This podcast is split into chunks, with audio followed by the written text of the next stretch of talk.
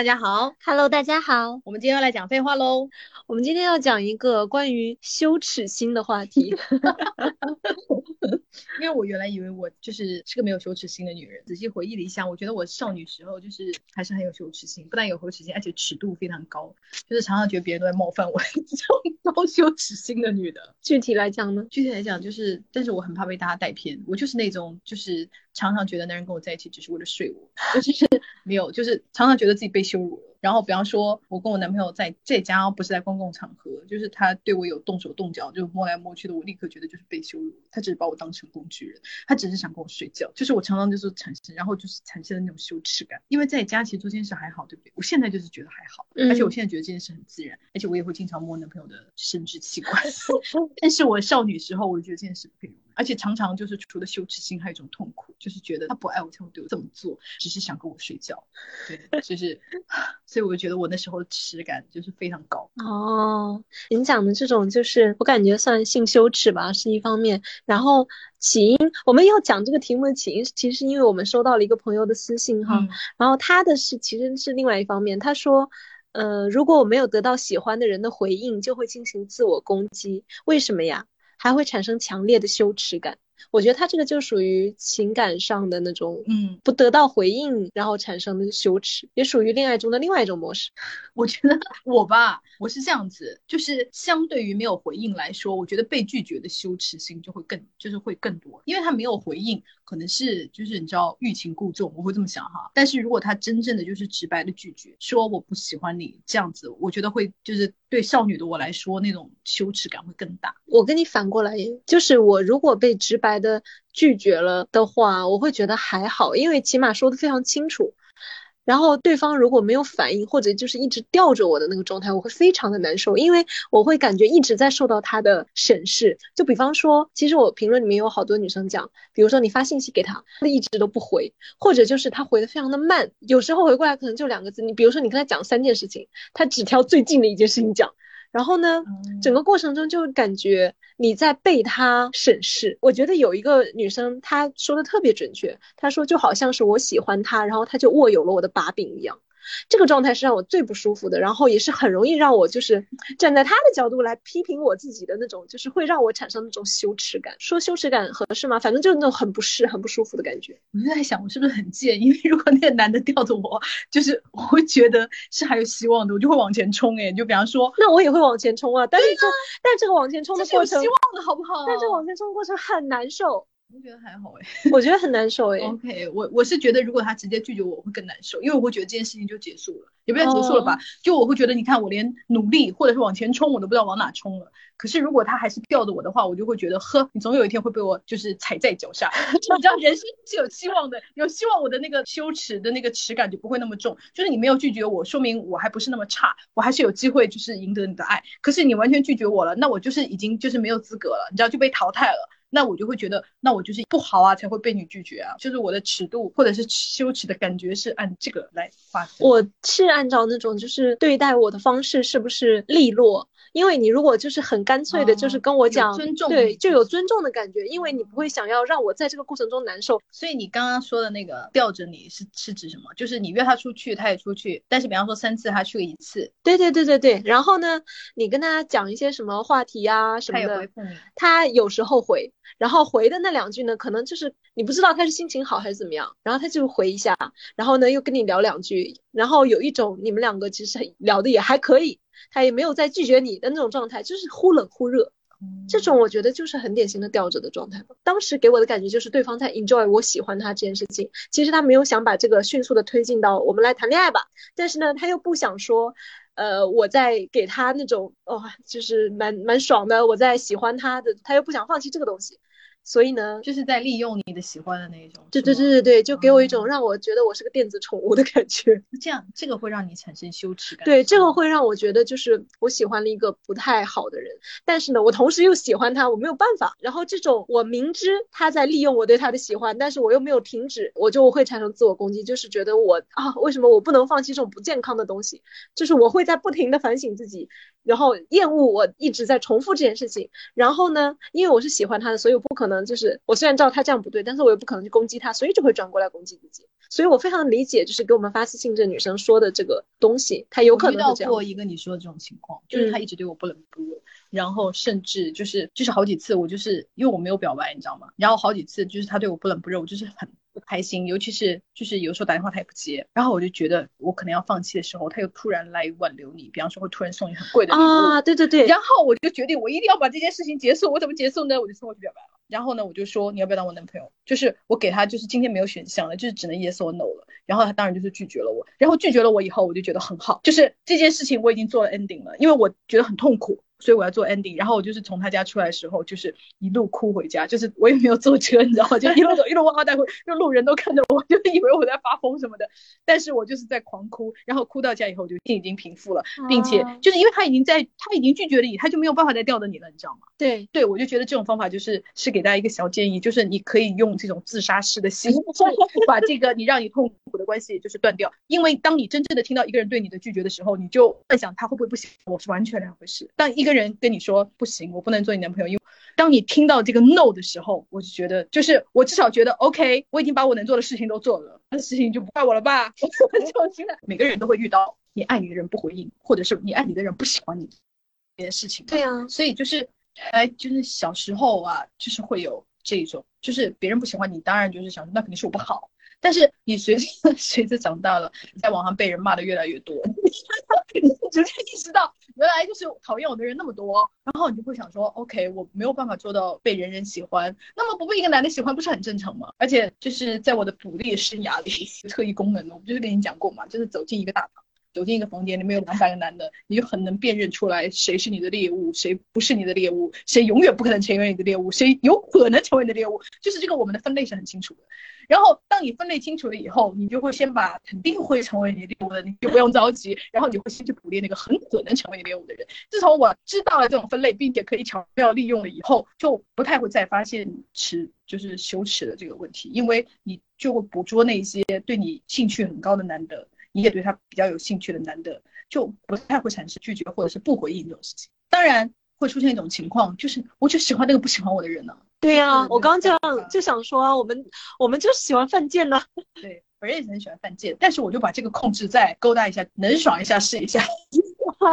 对于这种男的，我就想说，那就比方说，经常我们就是会在酒局里面碰到啊什么的，那就能搭搭讪呐，或者是借着酒局玩一下什么，就是就是那种，比方说舌吻游戏。你永远不可能把每个帅哥收入囊。我个人感觉，就是随着年纪增大以后，这方面的耻感好一点，我反而会因为别的事情，就是为别的女生感到羞耻。就是有一次也是在酒局里面，就是我们玩游戏，然后那个局里面很多人，就有一个大帅哥，就是一个十八线的艺人，就是很帅。然后呢，我们玩那种游戏，就是你知道，就是用嘴巴吸扑克牌。那种很老的号的游戏，然后当然就是其中有有些人就想趁乱摸鱼那种。然后这件事让我对这个帅哥非常下头，以及我非常讨厌他，就是因为当时坐座位是随便坐的，坐他身边的那个女生就是一个胖胖的，就是普女，然后他就立刻说我不要玩这个游戏。啊！我就很气那个女生，就是痛苦，你知道吗？然后我当时那种羞耻度，我就恨不得把酒就是又我又同时带入了我就是那个女生的话的那种羞耻，我同时又为那个女生感到痛苦，然后。当时就是桌上有另外一个帅哥，就是替他解围，他就把那个不好看的妹妹拉到他的身边，说没关系，我跟你玩。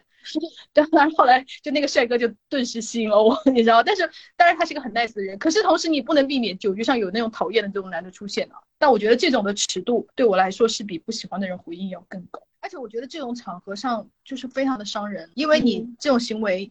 你以为我们大家看不出来是什么意思？对呀，你以为我们真的觉得你不想玩吗？谁不知道你什么意思？我所以我觉得这个行为是特别伤人。哪怕你就是快玩到你的时候，你假装接个电话出去，可能要稍微好一点。我对这件事情印象特别深，就是我当时深深的感感受到，就是我瞬间就是我，因为我们普女你知道吗？普女就是会有 connection，然后我就是会有，我就会感觉到我也被伤害了。虽然另外一个帅哥就是稍微挽救了一下，但是我不由问，难道那个女生心里没有被伤害吗？她还是被伤害了。其实我们刚刚说这些羞耻哈，就是恋爱中的羞耻。其实文学作品中，我们刚刚也在讨论，也有不少诶，就是文学吧、影视吧都有不少。尤其是咱东亚文学，因为我感觉因为我们真的很多就羞耻耻感的这个，几乎是我们文化印记的一部分呢。对，因为我感觉老外的那个尺度啊，就是羞耻的耻哈，不是那个尺度，尺度都会比较少。对，可能是他们的文化中，比方说，比方说就不觉得主动表白这件事情对女生有怎么怎么怎么的不好啊，或者是被人家拒绝啊，有什么不好啊？我觉得好像因为我们看美剧啊，看美国电影啊，女生就是大大方方，很自然，有一些事。事情，比方说，我们觉得，哎呀，我们东亚女生，或者就是我本人，可能就是做不到啊。尤其是比方说，在喜欢的人面前，就是袒露自己的身体，就大方的袒露自己身体，就很多东西我都觉得是我们东亚女性很难做到的。但是可能人家的文化里面就没有这种，就首先人家。文化里面就不认为性是羞耻，你看咱东亚文化里性必然是羞耻。对，而且你看我现在回想起来，呃，就是欧美的文学作品里面讲到女性的羞耻，当然也有就是讲性羞耻的，比如那个红字那种那种文学，它当然也有性羞耻的，但是在那种恋爱中的，它很少以一种很强烈的概念被提取出来。你看那个《傲慢与偏见》里面的女主，她误会了那个就是 Mr. Darcy，她发现自己误会了之后，她确实感到羞愧。她是惭愧，但是她也不是说那种啊，就是我恋爱没有成功。他跟我们说的这种羞耻，它完全是两个东西。你看我们东亚文学作品里面，你看那个我们刚不是在讲林黛玉？对啊，林黛玉最典型的就是那一段，我不知道大家还记不记得，就是宝玉淋了雨的院子里，然后所有的人都在帮宝玉打。然后敲门了以后，忘了是袭人还是请，就是应了，就是说谁林黛玉说是我，然后就是任凭你是谁，我们的就是对我们这个就院子就关了，什么什么之类的，我反正大概是这样的，我前后不是记得很清楚吧，反正大概是这样子。然后黛玉就是被就是这个伤透了心，因为她认为就首先我来找你，你又不应该关门，因为我们两个人就是你知道是整个大观园里面我俩最要好。然后呢，我已经做出了就是做出了这样一句话，你都没有接，就是让我觉得我已经自作多情了，或者是说我是不是平常就。就是怎么讲呢？太放纵你了 那种，所以他回去以后就是非常伤心。我觉得这个耻感就是很符合我们今天要讨论的这个主题，就是怎么讲呢？没有被回，这这就算没有被回应吧。对，何况他还是就是，而且人家还是个误会耶，就是那种爱情剧里的误会耶。但是对于林黛玉来说，认为是他迈出了很大一步，因为你知道他这种性子的人，对吧？对。嗯，所以我就觉得哇，就是这才是我们就是东亚文化里面特有的，就是情感中的羞耻。因为你想啊，如果是怎么讲呢？就像你说，如果是那个伊丽莎白和达西先生啊，他说是我那个，他不会感觉到羞耻啊，他只会再敲一次门吧？对就是你看他们的骄傲跟我们的林黛玉的这种骄傲，它完全不是一种东西。对，而且。我想不出，就是西方文学中有类似林黛玉这种人物，就是这种个性的人物，其实他在外国文学中，他几乎是他是不存在的，因为人家的文化里面就没有办法孕育出这样个性的女生。嗯，你看我们刚刚还在讲那个，我评论里面有人讲说安陵容，但安陵容我不是很同意。你说是，你先说，你认为哪一块是他的那个情感羞耻？因为我评论里面那个朋友没有仔细讲哈，我猜他可能是讲说，呃，安陵容不是被。我我记得不是特别清楚哈，他不是被封那个妃号，然后封封了一个离妃嘛，就是黄鹂的鹂。然后呢，安陵容得到这个封号之后，她大为就是痛苦。然后觉得被深深的羞辱了，这是他此生最大的耻辱。为什么呢？因为他这个黄鹂的鹂这个封号呢，它是一个玩物，它是一个小鸟。虽然说它歌声婉转清丽，但它并不是一个就是尊重的一个东西。因为我我刚刚还去搜了一下，说那个当时什么内务府之类的吧，送来的封号参考里面是有就是抗力的力那个字的。但是呢，皇帝又觉得好像是甄嬛还怎么样，就在旁边，然后又觉得我跟他也没有到夫妻情深那一步吧，就不适合用抗力。这个字，然后甄嬛就说啊，那他歌声很好听，不如用黄鹂的鹂这个字来给他。然后后来还就是太监还给他什么黄鹂鸟啊，什么什么，大概这些东西吧。然后就让这个安陵容更加的愤恨，然后觉得承受了莫大的耻辱。我就觉得这个如果说要羞耻的话，这个就是啊，你看他，他我感觉这像是职场的失败。我我猜你的评论里面可能是讲他对于甄嬛情感。不回应或者是被拒绝，因为你知道现在有很多甄嬛和安陵容之间的那个同人文学啊，我是这么推测的哈，因为你的那个评论的那个妹妹也没有讲的很详细，但我个因为我个人是我虽然不是很了解甄嬛传，完全不是什么几级学者，但是我个人是认为安陵容对皇帝没有什么感情，所以他对于皇帝对于他这个只有一种职场上的就是销售第一，你没有给我加薪，也没有给我升职，你就给我一个口头表扬，发我一个花，是这种方面的，就是类似这样子的羞耻，就是我的努力是白费的，是这种羞耻，并或者。是老板就是把功劳捞在自己身上，就是类似这样子，是职场上的，并不是情感上的，可能有点类似于就是我辛辛苦苦干了一年，结果你来给我一个明升暗降，我就觉得这个宫斗剧你很难把他们的生存和他们的情感给剥离开。然后刚好我还想到一个就是特别典型的例子，就是没有得到爱而产生就是羞愤的，就是我觉得是康敏，因为我不知道大家。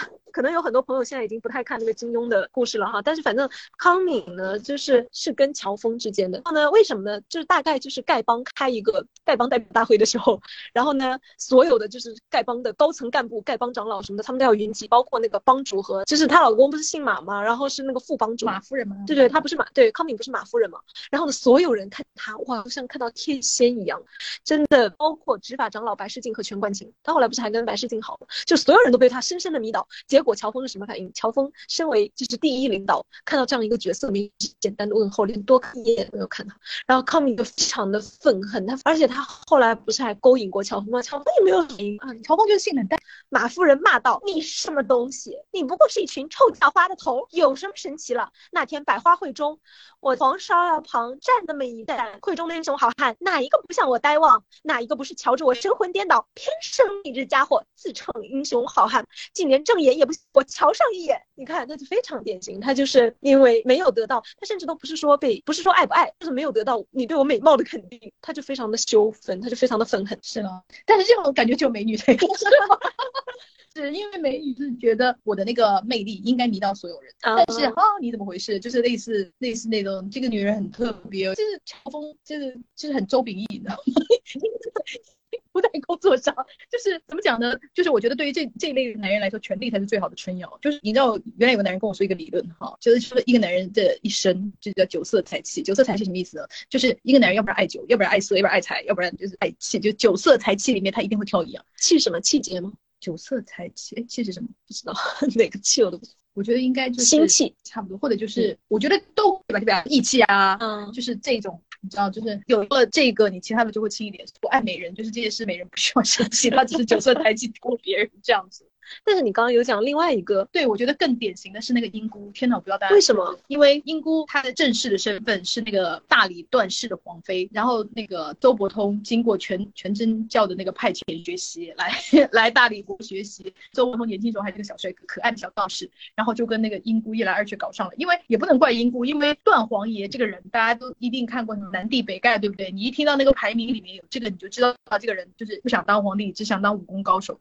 那要当武功高手的人呢，就痴迷于武功，痴迷于武功就是对老婆没有感情啊，就是也不在后宫玩呐。然后这时候英姑就碰见了，哇哦，就是还有一个可爱的年轻的小道士陪他玩，就很容易产生感情，因为他年纪也很轻嘛。你想，你想古时候结婚的人都很年轻，他就跟呃周伯通私通了，不但私通，还生下了他的小孩。就是到这种程度，然后呢，你知道英姑她就是一个刚烈，对刚烈女子，她就跟段皇爷讲了这件事，她说我也不要当你的皇妃，我要跟他就是远走高飞，我已经就是想通了这一切，我也不要就是荣华富贵啦什么的。然后段皇一开始当然是很生气啊，因为没有人想戴绿帽子嘛。可是他又觉得 OK，反正我也不爱老婆，因为我就是沉迷于武功啊，练一指禅什么之类的，他就同意了这件事。好，这件你想这段感情中，这个女的已经做了百分之九十九了吧？然后他就跟周伯通说：“你要带我走啊，什么什么，就是讲这种话。”然后周伯通心想说：“啊，那不好吧？就是我是全是交 交换生，这么贱呢？对，我是交换生，我要回去，我他妈带个女的回去，还是段段皇爷的老婆？那个那个那个王重阳不要把我打死啊？就是你知道各种计较之后，还偷偷溜了。所以你说这女的能不羞愤吗？因为他后来就是看到周伯通就要打，是不是？对他后来就是就是变成了那种就是你知道武侠小说里面那种发疯的女的，就是为爱发疯的女的。然后尤其是他小孩就是还死掉了，就是具体怎么死就就不详细讲，因为又是一段一个 long story，就是这故事情节里面很重要的一个。然后他就发疯啦，发疯了以后他武功又很高，然后就是变成了谁要到他的地盘就会被他殴打的那种，就是那种你知道打怪物的那个就是一个大 boss 类似。但是我觉得他变成这样，就是他的那种羞愤，就是因为周伯通就是偷偷溜走以及。就是上过床了，就是你知道不负责任。我觉得这个对他伤害蛮大，因为他已经做出了那种我要跟我老公离婚，跟你那个远走高飞，结果你他妈的就是自己就一个人偷偷溜了，而且完全没有跟他就是不负责任的，就是爽完就跑的那种。嗯，我觉得这件事情。是个女的哪个不羞？而且他那种羞愤是有一种，我为了你抛弃王皇王妃的那个地位耶。对啊，而且我为你还要跟我老公就是撕破脸，因为我可能就是是冒着生命危险的，因为断黄也是可以杀掉他的，因为你从那个七出啊什么什么之类的，你是有罪的耶，完他完全可能就会死掉哎，我冒着这么大的危险，就是向你就是想用我的生命向你表达爱意，结果你他妈的偷偷溜了，谁不羞愤呢？那你立刻就是感觉到就是说我被玩弄了，对不对？以及就是你根本就是轻视我，你就是觉得我只是怎么讲你的一个艳遇而已啊，你根本就是不是在爱我呀，谁又他妈的不气啊？我我我也要就是你的黑化 变成那个，所以我就觉得就是这一个的耻感也是，就是我是我能理解的，因为我觉得他比较比那个你喜欢的人不回应还要严重，因为你明明就是在回应我呀，然后你在关键的时候你就是跑得比鬼都快，真让人生气。哎，但是我们刚刚讲了那么多，其实都是女生的这种耻感呢，男的会有吗？当然，我觉得会有。哎，我是觉得会，为什么呢？因为我经常常常看到那种男生发帖啊。就是我认为他们的那个耻感不会变得攻击自己，你像我们就是会觉得攻击自己，他们就会攻击别人，他们就会觉得这女的不喜欢我，还不是因为她拜金，她不就是嫌我穷？你就这是很典型的一个话术吧，而且我们常常听到吧，所以我认为他们被拒绝的耻感，就是因为他，你像我们女的很容易承认自己不好，男的又不能承认自己不好，他只能就说那就是你不喜欢我是你是因为你有病，是因为你就是喜欢有钱人，你这个肤浅的女的。他就会攻击别人。你现在在讲的例子就是我大学 闺蜜，她的一个前男友就是 exactly the same。他们分了之后，过了几个月吧，然后我闺蜜找了一个新的男朋友，然后她立刻就你们早就好了，就是背着我劈腿什么什么什么，不是因为就是我们感情到了尽头什么的，是他背叛了我，以及他嫌贫爱富，因为他后面那个男朋友就家庭条件比这个男的要好，然后他就说嫌贫爱富，你看是了吧？你看他肯定是感到了一种耻辱羞耻，但是他就是说他女朋友不好，他就会攻击别人或者是攻。下一个男的，因为我原来我们有一个领导，我们那个领导很好笑，我们那领导很矮，你知道男的一矮就是会容易产生很多莫名其妙的自尊，因为他任何问题都归于他矮，因为由于他矮，导致他在大学里面就是没有交到任何一个女朋友，然后他工作了以后，因为他当了一个领导，你知道吗？就是开始疯狂的就是泡女人，因为来。维护他的自尊心。后来有一个就是他结婚了，结婚了以后呢，他就非常很快的就离离婚了以后，疯狂的辱骂他的前妻。他就说他的前妻就是不就是为了钱，因为他们离婚以后分了那个女的一辆车。但是后来因为他他跟他前妻好的时候，就是感情很好，常常带到我们的公司来，所以我就认识，就是不是认识，是我知道他前妻长什么样。后来我就偶遇过他前妻找的后面那个男的，也是一个普男啊，就是并没有像他说的那种，人要为了钱呐，或者是为了帅哥啊，或者是为了高大的男的抛弃他，人可能就是不喜欢他吧。但是我觉得我们老板很难承认这件事情，他一定要找到一个你是算计我的，或者是说你就是为了就是比方说上海户口，就是他一定要找到一个这个立脚点，我觉得他才能活下去。对。我觉得也跟大家受的教育有关系吧。你看，女生就是很容易内化，然后就变成我刚刚，因为我们做这题目，我还去采访了一个我的男性的朋友，但他真的很不典型，因为他是个帅哥。唉，我采访的时候我都很火大，就是我跟他说你有没有被拒绝，然后你拒绝了之后会不会感到羞耻什么什么的。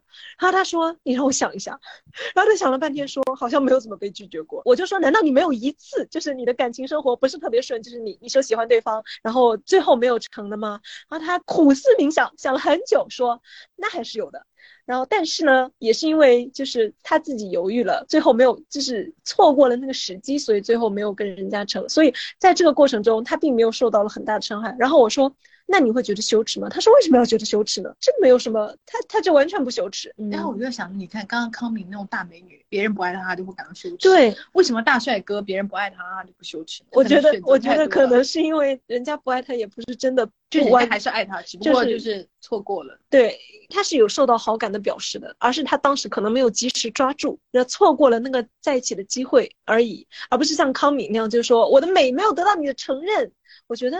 你看，而且他就，而且他很惊讶，他就问我说：“为什么要问他这个问题？”他就觉得说，他就反问我说：“哎，难道女生就是被拒绝的话会产生羞耻，会产生耻辱吗？”我说：“会啊，当然会啊。”然后他就觉得很不可思议。对，我就刚刚想说，是这样子的，因为如果有一个大帅哥，比方说他跟康敏是同样的状况，在一众人里，他他都不需要去表白哈，他只要发现有一个女的对他没有兴趣，他会 care 吗？或者是说他根本不相信有这样一个女的？就算有个女的真的对他完全没有兴趣，那个女的是女同性恋，他也会想说他在心里爱我，他只不过没有表现出来，是因为他知道他配不上。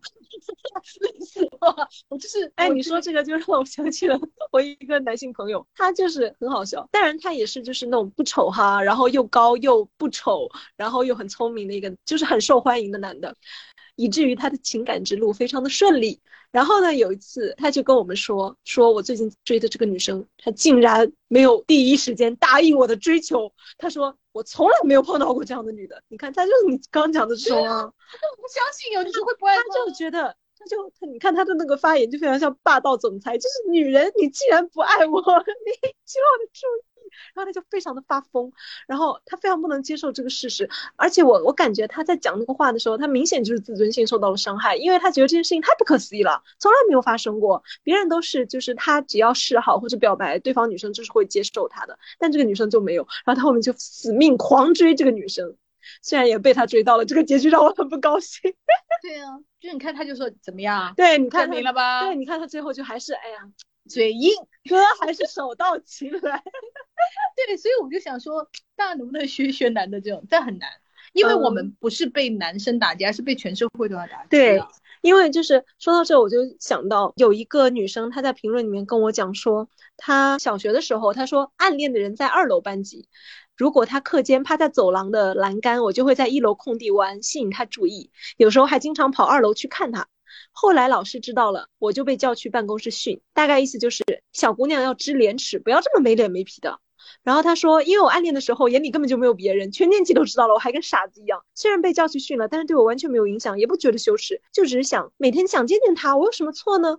我觉得这个女生很好，就是她没有被影响。但是有很多女生，她其实是会被，你看父母也好。呃，老师也好，他们是会讲中话。我就记得我小学的时候也是有这样的女生，她表现她喜欢一个男孩子，表现的会非常明显，以至于说老师都说她对，而且我跟那女生玩的很好。老师还不仅还要说要说他，还要跟我妈讲说，你让你女儿不要跟那个人玩。那个人就是他说那个女生，她是会很早结婚的。你看他就是用这种很含蓄的，但是是在做道道德批判吧。然后呢，那个女孩她还给那个男生就是打电话打到他家里面去，就是找他，就跟他讲话嘛。然后那个电话被那个男生的妈妈接到了。然后那个男生的妈妈就是如此的跟我们这些小孩评价那个女生说，那个女孩子是很野的。哦，这个字，对，这个字我真的此生难忘。我就是虽然你看那个班主任讲的话也好，还是那个妈妈讲的话也好，他都不是那种非常侮辱性特别强的，但是我在那里面我感受到了那种浓浓的就是道德审判的那种意味，我就本能的感受到这不是一个好的词。你看我们女生就是，而且充满了鄙视。对，你看我们就是很多女孩就是被这样何止教育的呀？你像。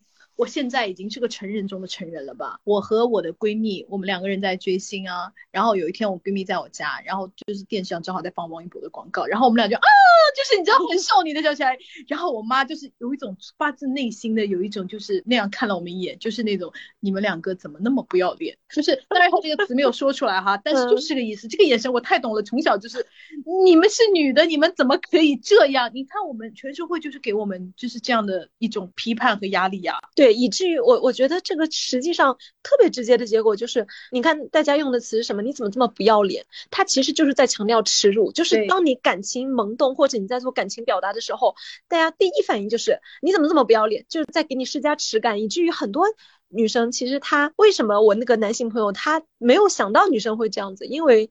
不会有人说一个小男孩，你去喜欢一个女生，你是不要脸吧？对，父母不会这样讲你吧？就大家接受的教育就是不一样，以至于大家形成了不同的条件反射。对，我就觉得就是怎么讲呢？你看我妈也是个女的，但她会同样用这种 这种眼光来批判女生，因为我们女的就不要说说我们，因为他们也是受了这样的教育，他们也是被就是被传输的，比方说你要对男生主动一点啊，会对男生表示出。过于明显的热情啊，或者是过于主动啊，都会被评为不要脸啊。对呀，然后他就是出于对女生的女女儿的保护，他会把这一套社会观念告诉你，他希望你不要被人说不要脸。没错，而且我就记得，以至于大家小朋友之间也会进行这样的规训。我就记得我小学的时候，我我们之前说恋爱的那一期，不就讲我们两个都疯婆子吗？就喜欢一个人，就是。我们的暗恋其实就是明恋，根本所有人都知道。然后我当时就是我，而且我还要跟我的好朋友就是讲，放学回家路上我还要讲我如如何的喜欢那个男的。然后我的朋友突然的时候就说：“哎，你怎么这么黄啊？”啊，然后然后我当时就是我很没有想到，就是我的就是女生朋友会这样讲我哈，因为我们两个关系很好。然后呢，他这么讲了之后，我就是很不服气，我就说我是黄种人啊，我当然很黄。真的好无力的辩论，对我就很无力。但是我就是我只能我只能这样回嘴。你看，但是我们小朋友之间也会讲这种话，会会会，就是因为我有一个同学，原来就是很爱暗恋的一个男生，然后那个男生是我们第一级的，然后就是跟他一样，就是每次下课他都要拉我去，就是那个男生的那个门口，就是晃悠，以引起那个男生的注意。后面就是我们班的其他女生去说他，他怎么不这么不知廉耻？就是为什么你要主动到还要到人家门口去那个晃啊什么的？嗯但是很棒的是，他完全没有被影响，还主动上去跟人家认识。他们当时还就是在我们那么严格的那个校风下，还是短短短暂的谈了一段恋爱，就是我觉得很不错。哦很好。我觉得就是大家，我听到这种自由奔放的故事，我就很高兴。对我也是，讲一下我们评论里面有很多朋友讲了类似就是跟耻感相关的故事。对，你看我们我这个这个评论很有意思，他他讲他现在就是说以前上学的时候羞耻心特别强烈，但我觉得他现在也很强烈，因为他讲的是说，我觉得不够喜欢，就是自己不够好，会疯狂的自己否定，总是就是想要变得更好出现在他面前。你看呢？你想要变得更好出现在他面前，让他刮目相看，那你这个羞耻心还是在啊，对呀因为你想洗刷我之前不好的那一面，对不对？所以就是很有趣。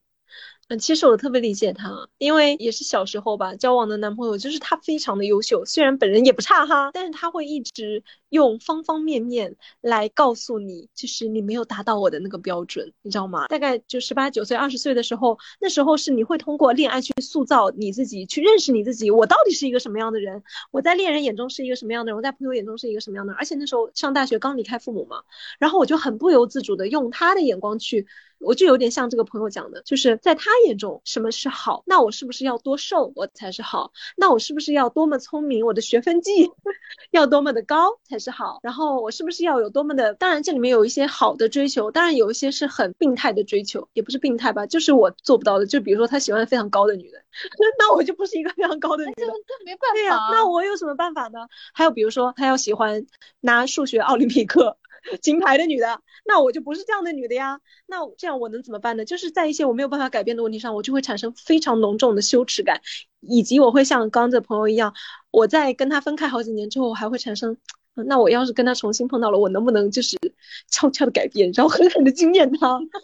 你知道吗？就是，其实就是因为你在成长过程中不自觉的用他的目光在塑造和审视你自己。哎，我特别理解，但是我觉得没关系，我们认清了这个问题到底在哪里，慢慢长大长大就好了。或者不好也 OK，就是你不要跟这样的人，就是老混在一起，会影响你成为一个快乐的、对健全的人。对，这个朋友他讲的故事我非常的喜欢。他说，我初中的时候暗恋男生，每天在教学楼二楼等他上学，看到拐进教学楼就冲下楼偶遇。我有个长舌妇的朋友和他认识，把我喜欢他和有人追我的事加油添醋的和他说了一番，说我不纯洁了。那时觉得格外羞耻，连他多看我一眼都觉得要死。后来他因为篮球联赛太出风头被人打了，我松了一口气，觉得自己总算配得上他了。这很不错耶。我觉得非常，我觉得我非常喜欢这个故事，因为它很，他非常细腻，以及他讲出了那种很很微妙的那种感情。然后他后面有补充，他说，所以说人有时候蛮卑劣的。我那时候完全没有恨朋友的想法，就那个朋友传话的嘛，只恨他因为别人的只言片语就胡乱揣度我。被打后，他的性格变了很多，再也不一个人上学了，看我的眼神也开始闪躲。我才发觉，觉得羞耻是因为觉得自己配不上，势均力敌的情况下得不到回应，大概率会觉得别人眼光有问题。很不错。嗯，我非常喜欢这个故事，我觉得特别，呃，这个故事里面有文学的神采，非常好。嗯，这个妹妹说的很好，她说五年前我暗恋一个男神，但他很少主动回我微信，我在等待的时候很有羞耻感，后来能克服的原因就比较凡尔赛。她说我有意识的捯饬自己以后，我发朋友圈就会有几百人点赞，现实里也经常被夸美，最后被治愈的就是就是被一个条件很好的男生追求。她说因为被外界很多消息告诉我我很好，所以她就不会再被那个回应她的男生所伤害。我觉得这也是一种方法哈，但是这个方法，唉，怎么讲？就是大家，我有点矛盾，就是我一方面觉得这个很好，另外一方面我就觉得这里面会不会让大家觉得好像只有变好，只有优秀才值得被爱？这种我我又不觉得这个东西它能彻底的解决我们这种耻感、这种不被爱而带来的耻感的问题，我觉得很很难。因为有可能你就是发朋友圈也没有人点赞，那怎么办啊？以及可能就算你是大美女，你也有可能不被那个人爱啊。那对，嗯，对，我的意思就是，如果你是大美女，不被这个人爱，你被别人爱了，那你可能就是至少不会否定自己，或者就是你就是一个普通女孩，嗯，你再怎么捯饬自己，也没有几百个人的点赞，也没有条件更好的男生来追你，你可能就是没有人追，那怎么办呢？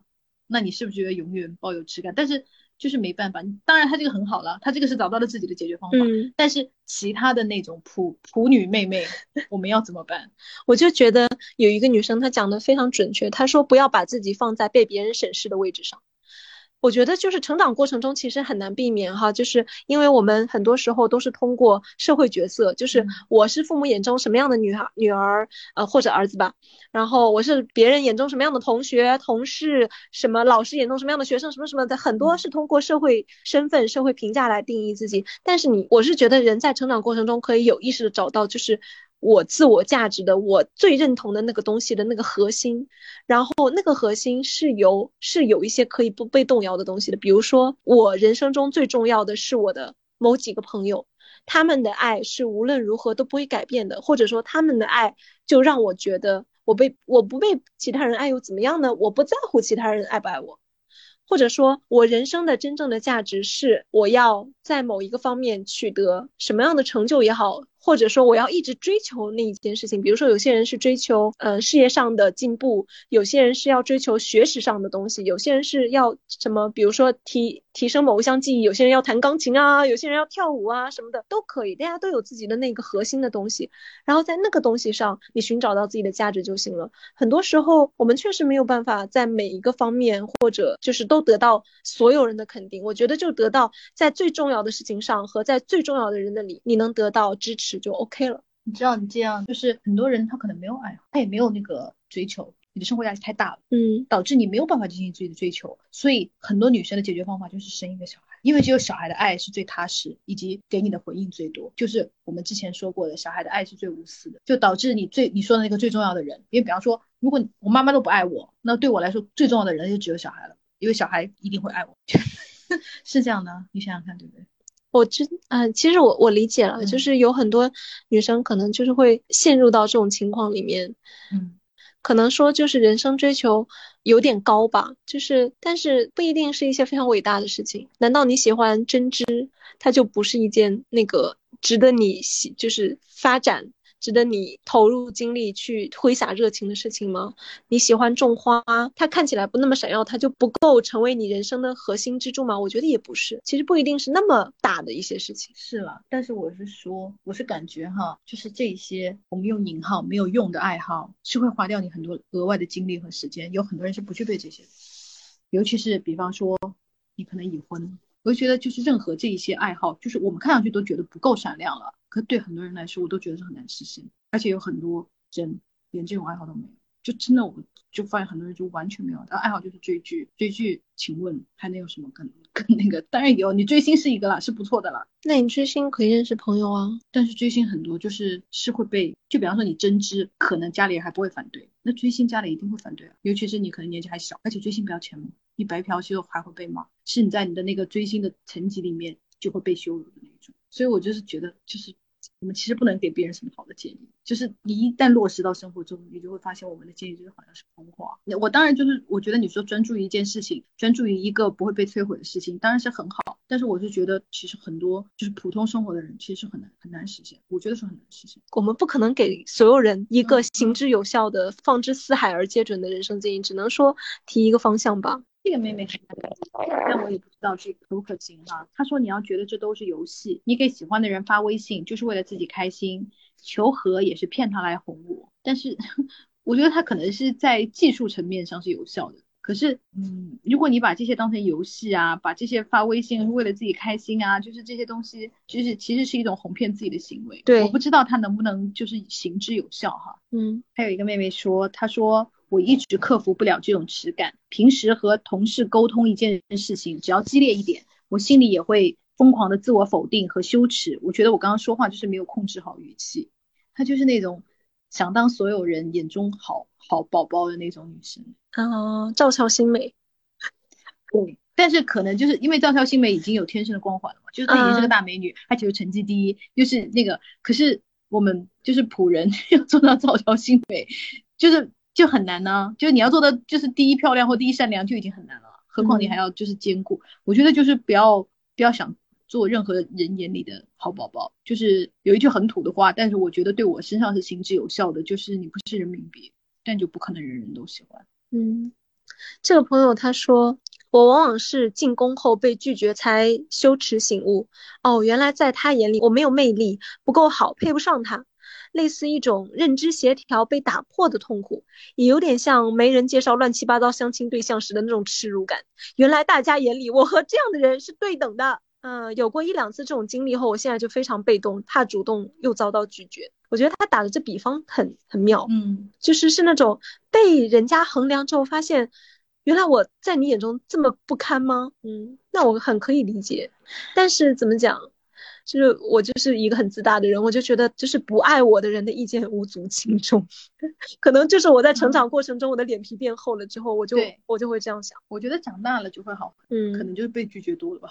对因为对对，你不会不但会遇到你的那个情人的拒绝，嗯，你还会遇到同事的拒绝啊，对，家长的拒绝啊，然后上司的拒绝啊，客户的拒绝啊，你遇面对社会中对你的拒绝越来越多，你可能就是来不及，一件件事情堆积下来，你可能就是麻木了，以及你来不及羞耻，这件事情就已经过去。因为我我有一件事情让我印象很深，就是我认为是非常羞耻的事情，就是我妈在我很小，在我很小，大概小学的时候吧，我妈当着我的所有的同学面打我，我觉得非常羞耻。然后当时我就觉得我已经要，就是我已经觉得我社死，我已经在这个班级里已经死掉了，就是那种痛苦。因为我是我们班上成绩最好的女生，你知道吗？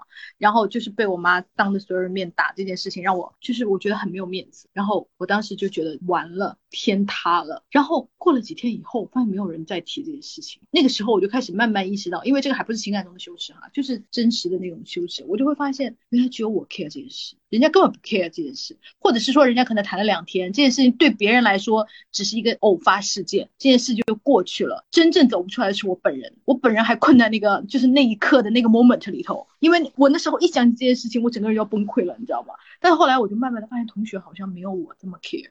然后我才慢慢的就是又走出来，我又觉得 OK，就是你知道，逐渐从自我意识中，就是你不会再自我过剩，你不会再觉得你自己的事情每个人都像你这么 care，不是的，原来我就发现原来只有我一个人 care，大家就好像就是忘记了这件，好像这件事情没有发生一样，以至于我那时候都会恍惚说这件事真的发生过吗？你知道吗？因为他对我的冲击实在是太强烈了。后来我就发现 OK，在真的只有你 care，别人都不 care，所以呢，就当你被老板骂呀。或者是被别人拒绝啊，或者什么的，都是你要相信这件事情，只有你把它看得那么重，在别人眼里可能就是一个连微信都懒得就是跟别人聊的那种小八卦。你这样想的话，很可能会帮你减轻一些就是尺度。对，就是我这边就有一个朋友说，长大就是一个接受自己，逐渐接受自己是一个平庸的人的过程。对，我觉得换句话就讲，以及是一个不断丢脸的过程。就是长大是一个接受自己不重要的过程。朋友他说，对方的沉默会让我突然意识到，我竟然在恋爱上投入了这么多心力，而我对自己的人生的其他事情并没有那么热衷。我是不是并没有那么爱自己？后来呢，是被动克服的，因为人近中年，可以放在谈恋爱的精力已经没有很多了。嗯，很不错。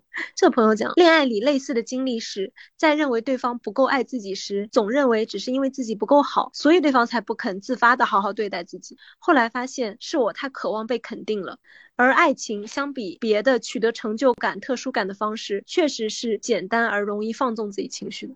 就是说，比起你去拼命取得一个事业上的进步啊，什么什么的，就是你去索爱，可能还更容易得到，还怎样？就所以很容易沉浸其中。我觉得他讲的也蛮有道理。对，有时候我我觉得可能有点题外话哈，但就是学习也好，事业也好，我我稍微遇到困难的时候，我会特别想谈恋爱，因为恋爱就是人生中的安慰奖。嗯，就是恋爱其实一种，就是有时候对我来说是一扇是一扇逃生门，就是我会突然冲出去，而且任何人呃不是不是任何人都有机会得到奥数金牌，但是任何人都可以谈恋爱啊。恋爱就是门槛很低的事情。嗯，这朋友他就会说，不会觉得羞耻，就是来玩来体验的。勇敢表达自己的心意是一种体验，被拒绝也是一种珍贵的体验，而且也不会有谁保证一定会被喜欢呀。互相喜欢也是小概率事件，条件再好的人也可能被拒绝，这很正常。然后还有一个朋友说了，说你去街边看到小花小草，说你好漂亮。然后小花小草没有说谢谢，或者你也很漂亮，你也不会难受啊。你看到小猫小狗，就是你去喜欢它们，你也不会指望说小猫小狗一定会喜欢你吧？他说就是道理是一样的。可是你对人的要求会高一点吗？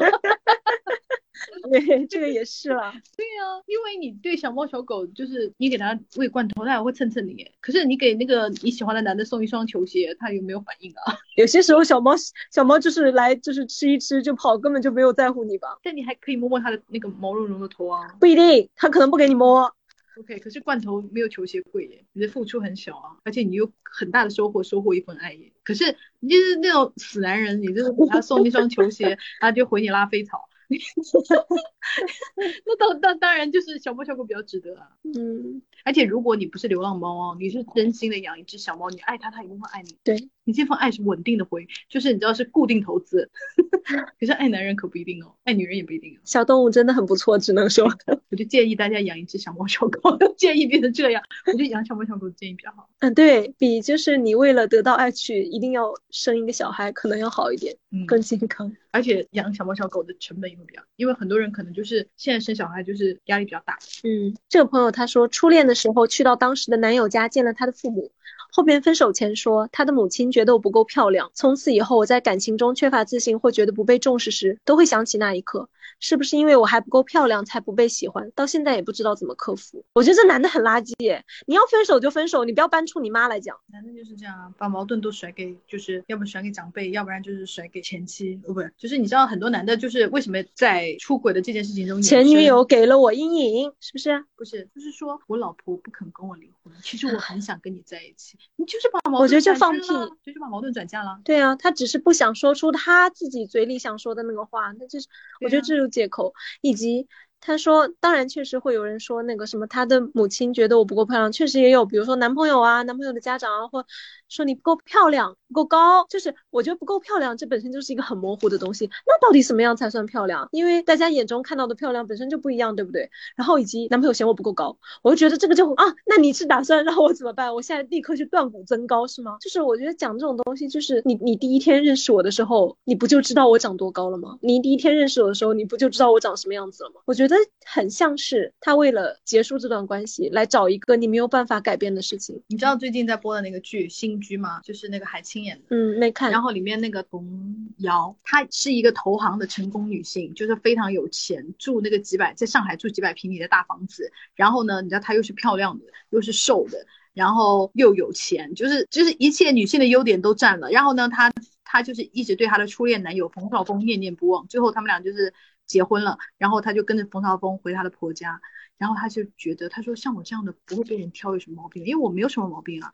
结果她婆婆嫌她出身不好啊，就是不够高贵。他们就是这种老上海，就是原来就是 old money，也不 old money，就是那种比较比较有有有一点点那种家世的。OK，家世不好，请问怎么改变？对呀、我会觉得啊，就是你其他地方，比方说你说我不够不够瘦，我减减肥。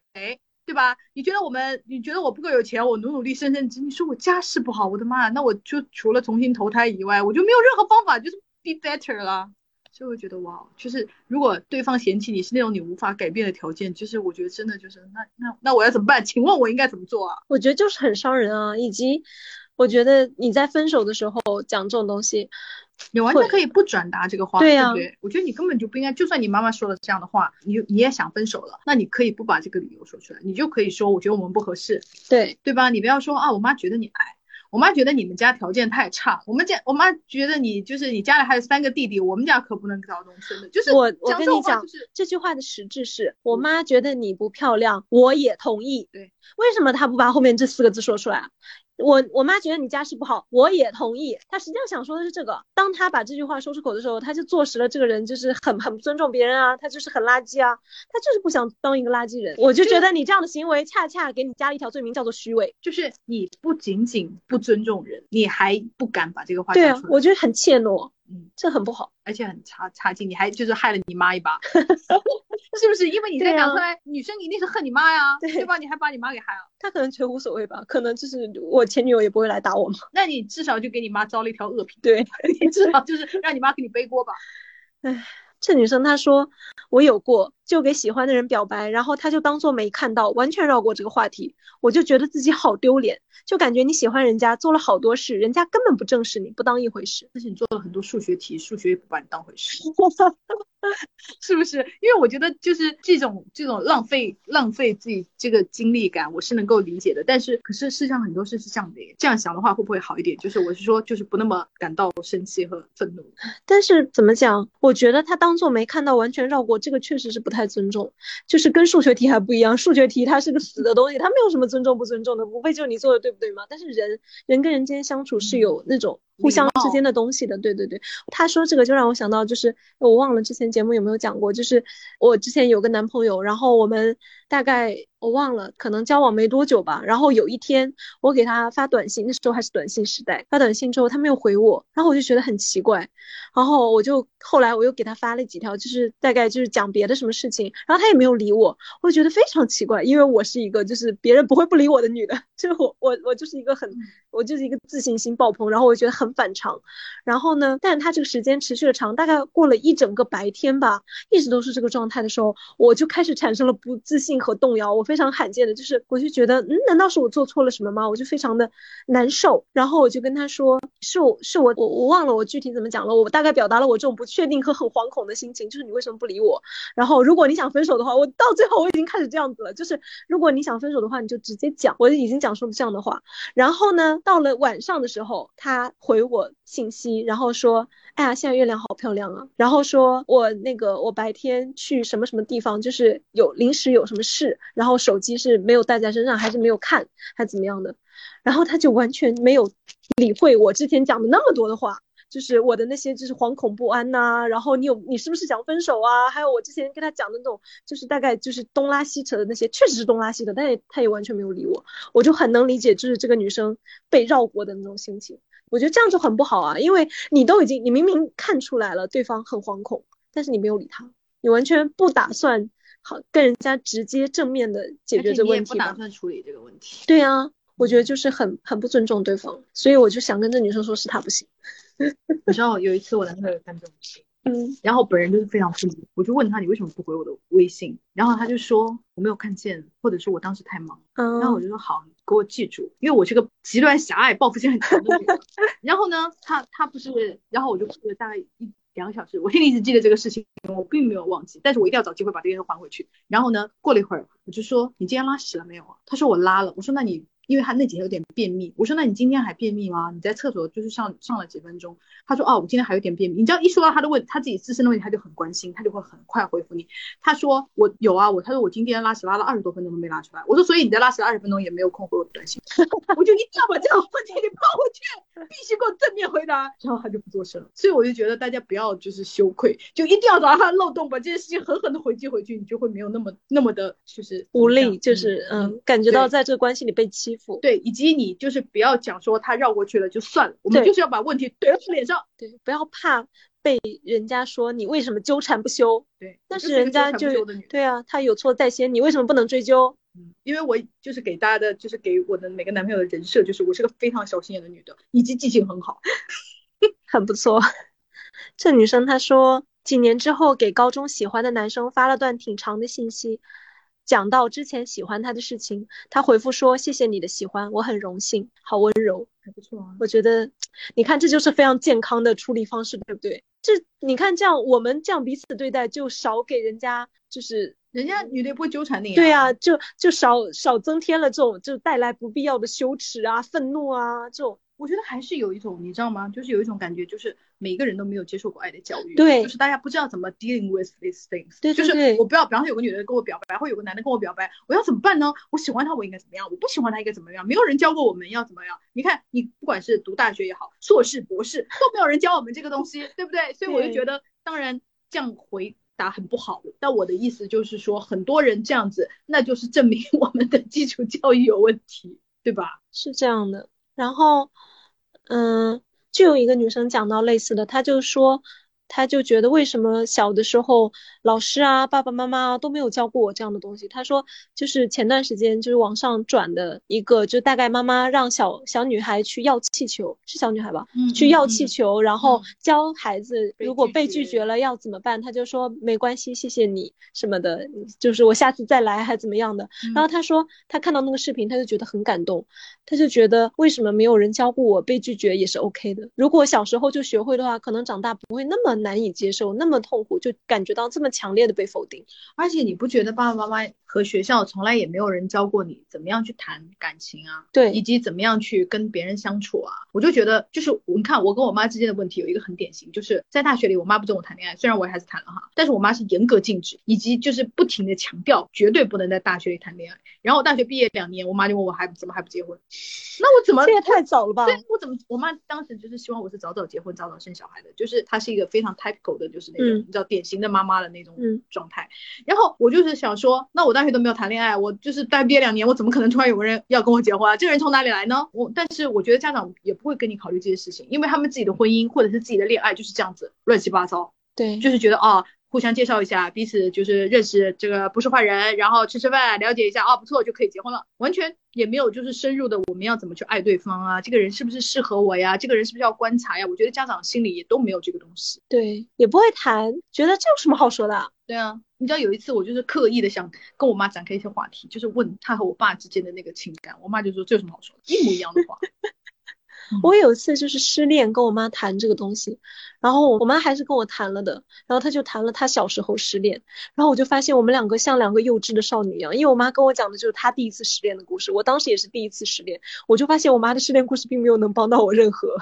你妈还很好，还跟你讲，我妈只会跟我添乱。你知道有一次我跟我一个就是男朋友非常稳定的，然后那个男朋友呃，因为跟我们跟我关系非常好，就是我们现在就是分手以后还是好朋友的那种。然后他就跟我妈也认识，你知道吗？然后我妈当时就问我说：“你们什么时候结婚呢？”我说：“我们没有谈到要结婚的事情啊。”我妈立刻判断说是你不好意思说。我说：“我没有不好意思说，我就是首先我没有想要结婚，第二个我也没有想要跟他结婚，就是都没有。然后我妈就干了一件非常让我生气的事情，就是她背着我跟我男朋友打了一个电话，说我不好意思说，我啊，就是我妈就是代替我去催婚这件事，我就是勃然大怒，怒你知道吗？我说我根本没有这个，你不要让别人误会，好像我要干嘛一样的，我就非常生气。我就觉得，你看我妈也没有经过好的教育，她她认为这件事她在帮我，但是就是惹到我，就是你知道吗？我这是第一次跟我妈就是大吵，然后我妈才有一种 OK，她不应该就是过多的干涉我的这件事，但我妈认为认为她没有做错。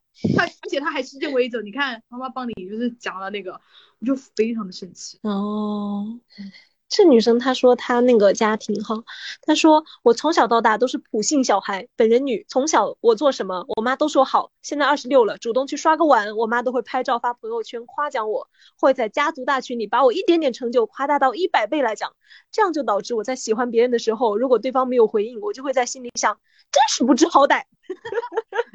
我不仅不觉得羞耻，还要和别人讲说，天呐，他居然不喜欢我，是不是瞎了？很可爱，我觉得很不错。你看，就你是看这就是家庭教育、啊。对我就觉得大家要给小孩，尤其是女生多一点爱的教育，很好。嗯，然后这个女生她就说会，但是他说羞耻是会的，但是那种羞耻是源于一种对女性主动的羞耻。我一直自以为性格比较敢爱敢恨，有喜欢的男生就会主动撩拨或者表白，然后对方一喜欢我，我就会幻灭，感到恶心，必须迅速抽离。其实我心里知道这种行为是非常正常的，爱就是要多尝试，但我对自己的这种行为仍然感觉到很羞耻，半夜想到就会尴尬到捶墙。就是他就会为自己主动感到羞耻，我觉得也是，你看，就是我们刚讲的爱的教育的一个问题，就是被社会、被家庭，对，就是灌输了一些没有必要的思想。因为我常常觉得羞耻感这件事情真的没有很必要存，对吧？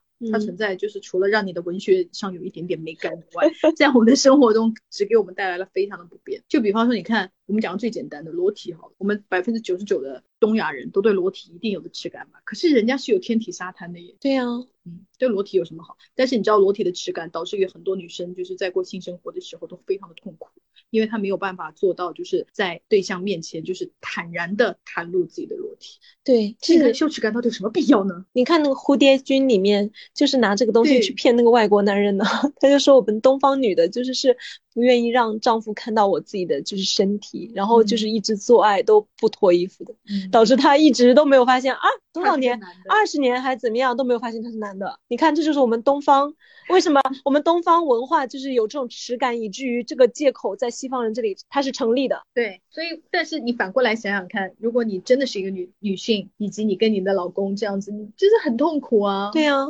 这个人他说，我高一的时候跟我高一同桌表白，他对我很好，所以我以为他也喜欢我。我难藏心事，把这个秘密告诉很多人，所以班里都传遍了。但后来我才得知他喜欢的是别人，我觉得非常羞耻，没有面子。大家都知道我喜欢他，而他不喜欢我，我觉得这个很典型，就是也不是，就是这个是社会压力，是我们刚刚没有提到的一个东西，就是所有人都知道导致的这样的一种好像被公然抛开了的这种感觉。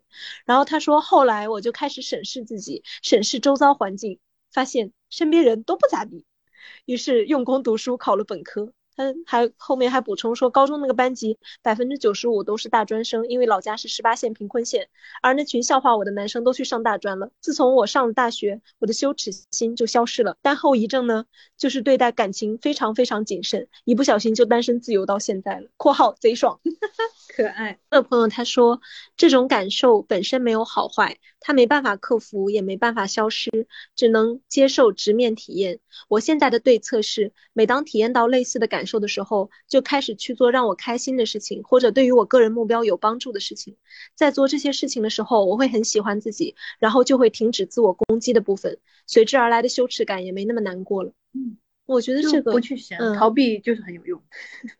嗯，我觉得就是也不是逃避吧，我看是比较像 distraction，就是分散注意力。嗯，我我刚刚就是我也有类似的观点，就是我刚讲的那个做你自己感兴趣的呀，去看你自己觉得真正重要的人什么的。而且他说的一点我非常赞同，就是他说没有办法克服，也没有办法消失，只能接受直面。你没有办法完全克服他的时候，但是你不是完全无力的，你可以选择你自己的道路啊，你选择你跟不跟这样的人交往。我的方法就是我不去想他，不去想他就没事啊。嗯或者有的时候你知道，你脑中会就像你刚刚跟我讲，我脑中就已经出现这件事，然后我就想说，OK，把它就是 close，就是把这个这个这个包袱就是关掉。嗯嗯，我觉得这个女生她讲的很好，然后也可以用这一段结束。好，她说《老友记》里有一段是 Rachel 向 Ross 表白，她告白之后觉得很羞耻，说我突然觉得自己很傻，我在说什么呢？然后 Ross 就说一点也不傻，我很感动。人在任何时候听到有人喜欢自己，都会为此开心的。我每次向别人表白，都会想起 Ross 的这段话。我拒绝别人表白时，也会借用这段话。嗯，真的非常好。我们希嗯望就是每个听到别人表白的人温柔一点。对，我本人是觉得，就是所有的真心都不应该被糟蹋，所有的真心都应该被珍惜。不管你你喜不喜欢对方，但别人喜欢你，喜欢就是一种很珍贵的感觉。对于我来讲是这样子所以我也就是觉得，如果在听的各位对喜欢你的人温柔一点，然后呢，如果你是喜欢别人那个人，那就请把这一段话发给他。那我们今天就到这里喽，OK，拜拜，拜拜。